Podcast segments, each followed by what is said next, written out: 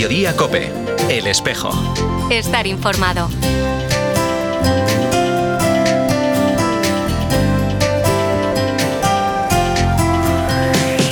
Muy buenas tardes, bienvenidos al Espejo Regional. Hoy desde Lugo para toda Galicia, un afectuoso saludo de María José Campo.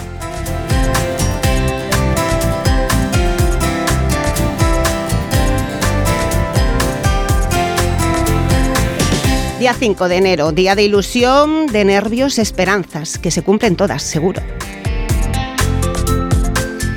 Comenzamos en Santiago, allí está Manuel Blanco. ¡Feliz año!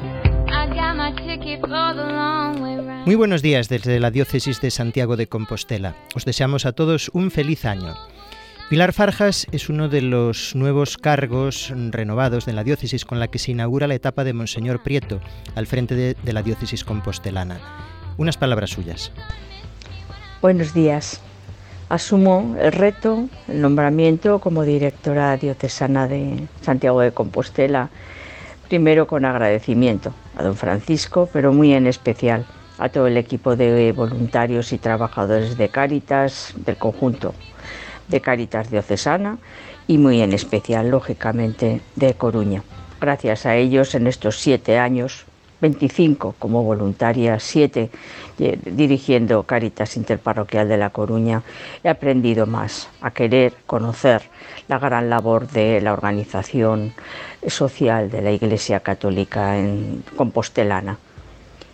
Más allá, más allá del agradecimiento eh, y la ilusión, sobre todo, asumir un reto como, como dirigir Caritas Diocesana es eh, entender que, la vida, nuestra vida es un don, agradecer la posibilidad de cada día de contribuir a hacer una sociedad más justa. Entre todos, de todos podemos hacer que Galicia, que nuestra diócesis de Santiago, desde Coruña hasta Pontevedra, se construyamos una, comunidades más próximas, más justas, acogedoras, donde quien viene de fuera encuentre de verdad puertas y, y ventanas abiertas al futuro. Era Pilar Farjas, una de los nombres propios en los cargos diocesanos. Sin duda, otro de los puntos importantes de nuestra diócesis, años santos aparte, son los peregrinos, las peregrinaciones, el Camino de Santiago. César Rúa, desde la Oficina del Peregrino. Hola, muy buenas. Pues podemos hacer un pequeño balance de este año. Han llegado prácticamente 445.000 peregrinos, que son casi 7.000 más que el año pasado, lo cual es un récord y bastante meritorio, porque normalmente los años santos es cuando más hay y el año siguiente suele bajar. Sin embargo, este año incluso hemos subido. Se ha notado mucho el aumento de peregrinos extranjeros, que ha habido más que españoles. Y en cuanto a los caminos, eh, también se nota que se está descentralizando, ya no es solo el camino francés, aunque claro, claramente sigue siendo el que más se escoge por excelencia, pero este año ha sido la primera vez que no ha llegado al 50% de los peregrinos llegados a Santiago que han escogido este camino. Ha subido mucho todos los caminos, especialmente el camino portugués. También en cuanto a las nacionalidades, han subido mucho los estadounidenses que ya, ya venían anteriormente, pero también mucho los asiáticos, los coreanos, australianos, Nueva Zelanda, incluso países como Taiwán, que últimamente vienen bastante. Y también podemos decir pues que los países pues de Sudamérica también han seguido viniendo mucho brasileño, mexicano, eso se ha notado bastante. El primer anuncio va a protagonizar también la pastoral diocesana. ¿Cómo habrán pasado la Navidad algunos de nuestros jóvenes? Martín Ruiz. Algunos jóvenes de la diócesis Santiago de Compostela hemos viajado hasta Eslovenia para participar en el encuentro europeo que la comunidad de TSE organiza cada fin de año. Esta vez es en la capital de Eslovenia, en Ljubljana, del 28 de diciembre al 1 de enero. En este encuentro participan miles de jóvenes adultos de diversos países y confesiones. Se reúnen durante cinco días en esta ciudad europea para rezar y compartir la vida en las comunidades eclesiales locales. Durante estos días estaremos acogidos en familias y en parroquias, tendremos oraciones con cantos de TSE y talleres. El 31 de diciembre tendremos una oración por la paz y una fiesta de los pueblos, donde cada grupo prepara algo propio de su país para compartir con los demás. Un saludo de Andrés Trinquete y Manuel Blanco desde Santiago de Compostela. Muy feliz año.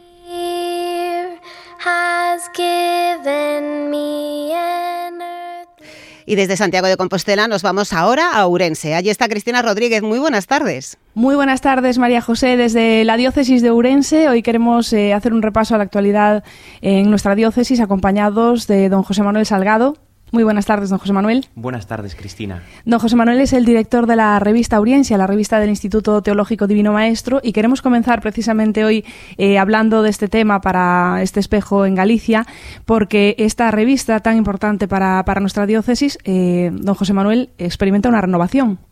Pues sí, e, esta revista cuenta ya con más de 25 años, ya hemos celebrado sus bodas de plata y saldrá ahora a principios de este mes de enero el número 27 del año 2024 que es el primer número que sale desde que bueno, hay un nuevo consejo de redacción de la revista.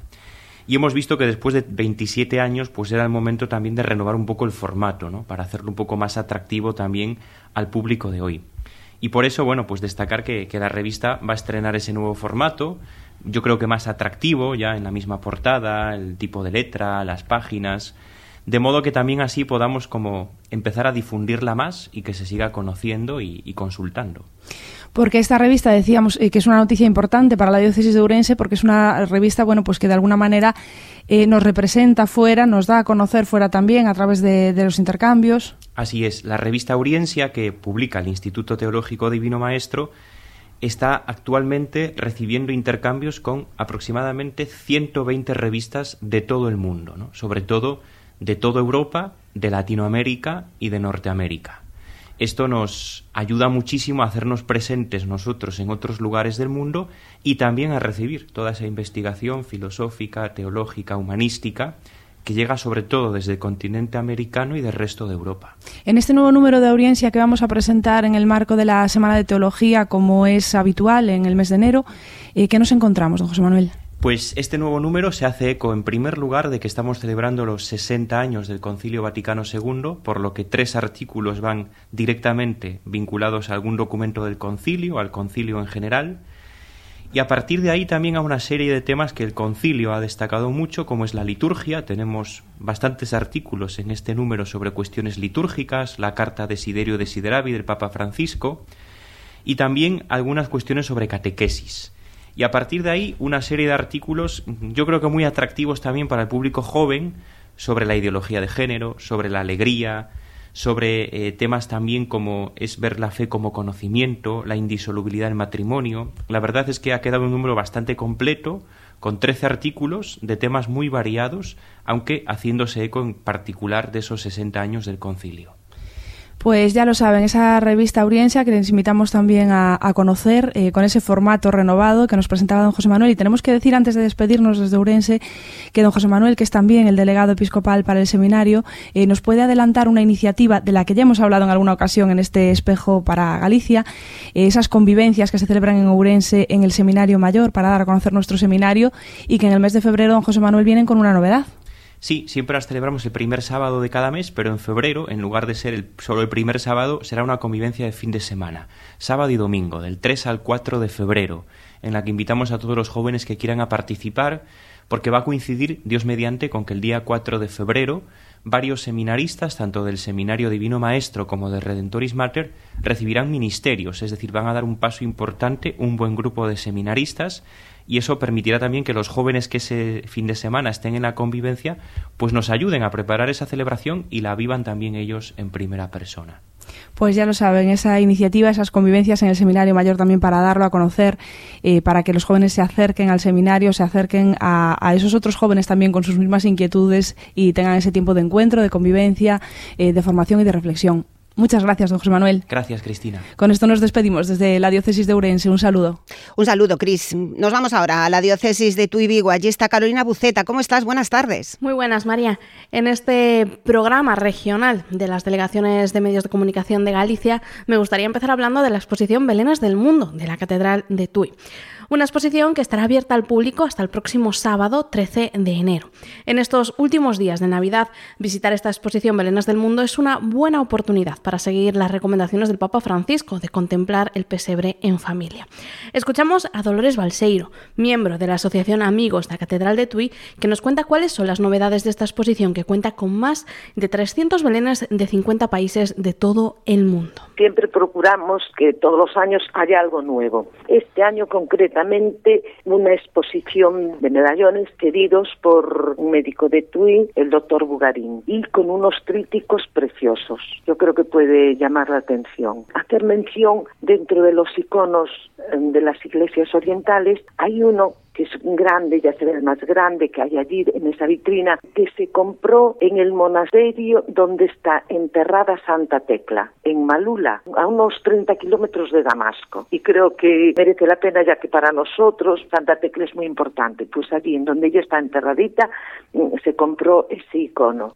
Contarte también que la Delegación de Pastoral Vocacional de Tuy Vigo pone en marcha este mes un espacio de encuentro y acompañamiento para jóvenes a partir de 16 años. El primer encuentro está previsto para el 23 de enero a las 8 y media en el Seminario Mayor San José de Vigo. Y en esta línea de la Pastoral Vocacional me gustaría también recuperar unas palabras del obispo de Tuy Vigo, Monseñor Luis Quinteiro, durante el rito de admisión de Miguel Fernández como candidato a las Sagradas Órdenes, un rito que tuvo lugar en Vigo el pasado mes de diciembre. Escuchamos al obispo tudense. A fundamental tarefa vocacional hoxe é levar os xóvenes a Xesucristo. Propiciar que os nosos xóvenes encontren a Xesucristo, que encontren o gozo do Evanxeo, que sintan a, o atractivo maravilloso do anuncio do Señor. E isto entendo que hai que facelo adecuándonos ao momento en que estamos. Hai que facelo, pero achegándose a estos ambientes juvenís. Hai que estar en medio deles. Estar en medio deles non como aquel que observa desde fora, senón compartindo con eles. Hoxe unha das cousas fundamentais tanto nos pai como nos educadores, como nos catequistas, e sobre todo como nos sacerdotes, é compartir a nosa vida cos xóvenes. Eso quere decir crear comunidades cristianas, crear espacios en donde nós estemos firmemente dunha maneira xenerosa e casi sin pasar factura de nada, estar Y de la vocación sacerdotal saltamos a la vocación matrimonial, porque la Delegación de Pastoral Familiar acaba de publicar las fechas de los cursillos prematrimoniales del año 2024. En total se impartirán 19 cursos en distintos puntos de la diócesis de Tuy Vigo, 19 oportunidades para profundizar en el sacramento del matrimonio, pensado específicamente para las parejas con fecha de boda. Rosa Cameselle, delegada de Pastoral Familiar de la diócesis de Tuy Vigo, nos cuenta la importancia de participar en estos encuentros preparatorios para el matrimonio. Los cursos prematrimoniales que ofrece la Iglesia a las parejas que deciden contraer matrimonio son una oportunidad para profundizar en temas esenciales para sostener y fortalecer el compromiso que se realiza y que a veces, por obvios, no se verbalizan lo suficiente. El noviazgo es el camino de conocimiento y adaptación mutuo y el curso ayuda a afianzar los pilares en los que se sostiene ese compromiso. Lejos de ser un mero trámite burocrático, los cursos son un tiempo de encuentro, diálogo, reflexión, compartir en pareja y con otras parejas para empezar un camino juntos, para construir unos otros. Las fechas, lugares de estos cursos prematrimoniales puedes encontrarlas en la web diocesana www.diocesetuivigo.org. Te lo repito, www.diocesetuivigo.org.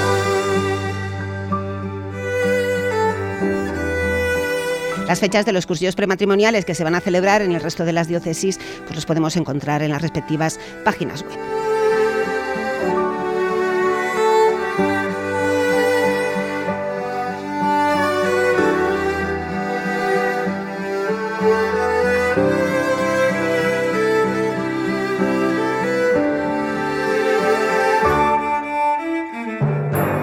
En Montaño de Ferrol está nuestro compañero Baruch Domínguez. ¿Qué tal, Baruch? Hola, ¿qué tal? Muy buenas tardes y feliz año. Igualmente, feliz año. ¿Qué les has pedido a los reyes? Pues mira, de momento estoy ultimando ahí esa carta. Ahora, con niñas pequeñas, ya toca más eh, pedir para ellas que pedir uno mismo. Así que, sobre todo, salud y que este año no tenga grandes sobresaltos. Pues date prisa, porque ya los veo venir. Pues están ahí, están ahí, a punto de llegar. Aquí, hoy que lo estamos haciendo desde Lugo, pues están a punto de llegar. Llegan a las 6 de la tarde. En otros lugares de Galicia, pues irán alternando esas llegadas sus majestades de Oriente, pero seguro que con muchos regalos y con buenos deseos para todos. Pues claro que sí. ¿Qué nos traes tú desde Mondoñedo? Pues también buenos deseos, propósitos para este año nuevo, para este año 2024, por parte del obispo. Escuchamos a Fernando García Cadiñanos. Pues sí, el nuevo año siempre es una oportunidad. No sabemos lo que nos deparará. Evidentemente, el hombre propone y Dios dispone. Cuántas veces venimos con un ánimo y sin embargo, pues bueno, los acontecimientos eh, les dificultan. Yo diría que el año 2024, en primer lugar, va a estar marcado por la visita pastoral, que voy a comenzar en el arciprestazgo de Ferrol. Ya a partir del mes de enero comenzaré visitando la unidad centro. La visita pastoral es un momento de encuentro con la comunidad cristiana para conocerla, para conocernos mutuamente, pero sobre todo para animarnos y para animar no solo a la comunidad cristiana, sino a la sociedad a la que la Iglesia trata de servir.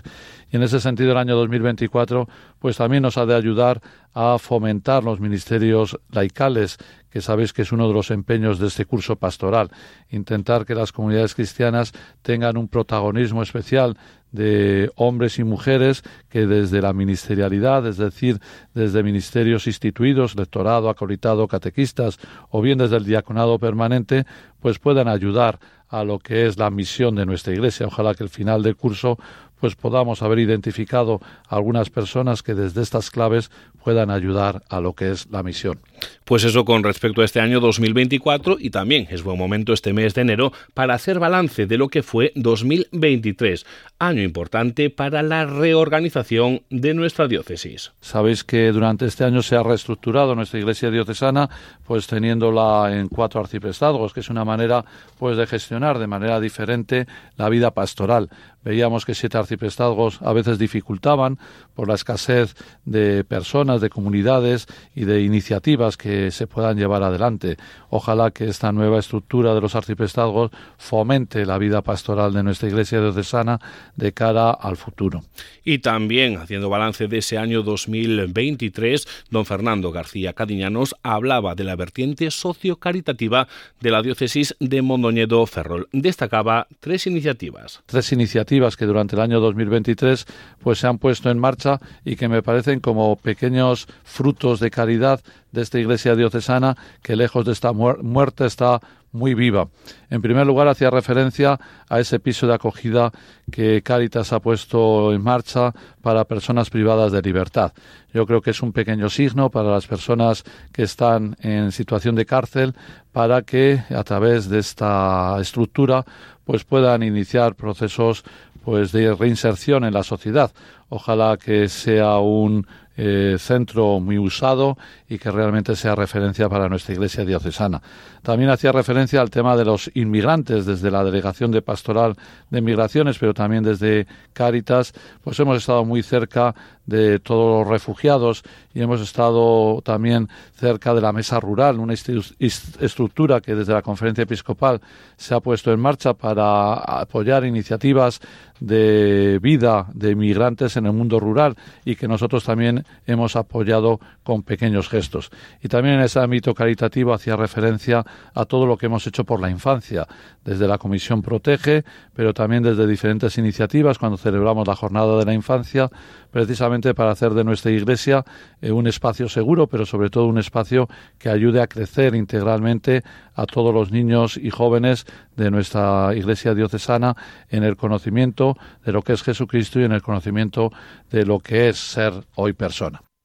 Pues ahí está, un pequeño resumen de lo que se hizo en la diócesis de Mondoñedo Ferrol durante este pasado año 2023 y de esos buenos deseos para 2024. Buenos deseos y mucho trabajo que tenéis por delante, parece. Queda trabajo por delante, queda trabajo. Bueno, el señor García no se está poniendo a trabajar bien. La agenda de nuestro obispo es inconmensurable y hay que intentar seguirla como se puede. Bueno, pues vamos a terminar el programa de hoy hablando, si me permiten, de educación. En octubre del año pasado arrancaba la fase previa del Congreso La Iglesia de Educación, que se va a celebrar en Madrid a finales del mes de febrero. Monseñor Alfonso Carrasco es obispo de Lugo, pero además es presidente de la Comisión Episcopal de Educación y Cultura de la Conferencia Episcopal Española. Buenas tardes. Buenas tardes. Monseñor, ¿por qué y para qué en este momento este Congreso? Bueno, eh, este Congreso tiene mucho fundamento en la inmensa presencia de la Iglesia en la educación en nuestra sociedad, que tiene una gran historia, pero también un presente muy desarrollado, muy articulado en, en mucho tipo de iniciativas. ¿Por qué en este momento? Pues porque vivimos un momento de cambio educativo muy grande, no solo en España, sino en, en Occidente e incluso a nivel mundial. Hay intervenciones a este respecto, repensamientos que están haciéndose desde la UNESCO, desde la ONU. El Papa también nos ha invitado, hablándonos de la urgencia de un nuevo pacto educativo global, de que se hiciese. Y, nosotros sentimos la necesidad de afrontar el desafío educativo en la actualidad como iglesia, ya que tenemos una propuesta muy relevante, muy significativa, una experiencia muy relevante, muy significativa, que quisiésemos, por un lado, nosotros mismos entender mejor. Eh, pensarla, decirla para nosotros mismos, para afrontar los desafíos de nuestro tiempo y para contribuir también en nuestra sociedad a, un diálogo sobre la educación que vemos muy necesario, porque todos entendemos que también en España eh, hace falta caminar eh, en, el horizonte de un pacto educativo en el que todos tengamos un, espacio y un protagonismo. Es cierto que este congreso se celebrará en Madrid, como decíamos al principio, a finales de, de febrero, pero eh, se abrió desde octubre pues una fase previa en la que ustedes invitaban pues a todos los centros educativos, entiendo, a dejar sus experiencias y reflexiones en los ámbitos temáticos que se, que se presentaban. Em, ¿Cómo ha sido la participación de los centros gallegos? Bueno, eh, había nueve ámbitos de participación. Los centros, eh, las escuelas o los colegios católicos era uno. Hay muchísima forma de presencia de la Iglesia en la educación, pues de formación profesional, escuelas de educación especial, profesores en muchos ámbitos, etcétera, universidades. La participación desde nuestras tierras gallegas eh, tuvo lugar, hubo un cierto protagonismo en algún ámbito, pero en líneas generales tengo que reconocer que no fue grande. Ha tenido un eco todavía eh, pequeño, digamos, es deseable que la participación crezca, aún es posible. ¿Este Congreso mm, es un punto y final o todo lo contrario, se pretende que abra un camino nuevo? No, no pretende ser un punto y final. Eh, eh, formamos parte de una historia eh, grande y de alguna manera impresionante. Y lo que queremos es que sea un punto más bien de partida, donde todos nosotros pues, nos escuchamos, compartimos, ganamos conciencia de nuestra misión hoy día, de las circunstancias en las que estamos, de la urgencia de ayudarnos y de caminar unidos. Bueno, ganamos muchas cosas en conciencia y en, y en capacidad de presencia y de compromiso. Pero de cara al camino futuro, nosotros hacemos el Congreso interpelados por, la, por las circunstancias, los cambios educativos y por la conciencia de nuestra misión. Y decimos, tenemos que vernos, caminar juntos, tenemos que movernos mucho más. Por tanto, espero que sea el inicio de un camino. Claro que sí, por la conciencia de esa misión. señor Alfonso, muchísimas gracias. No hay de qué.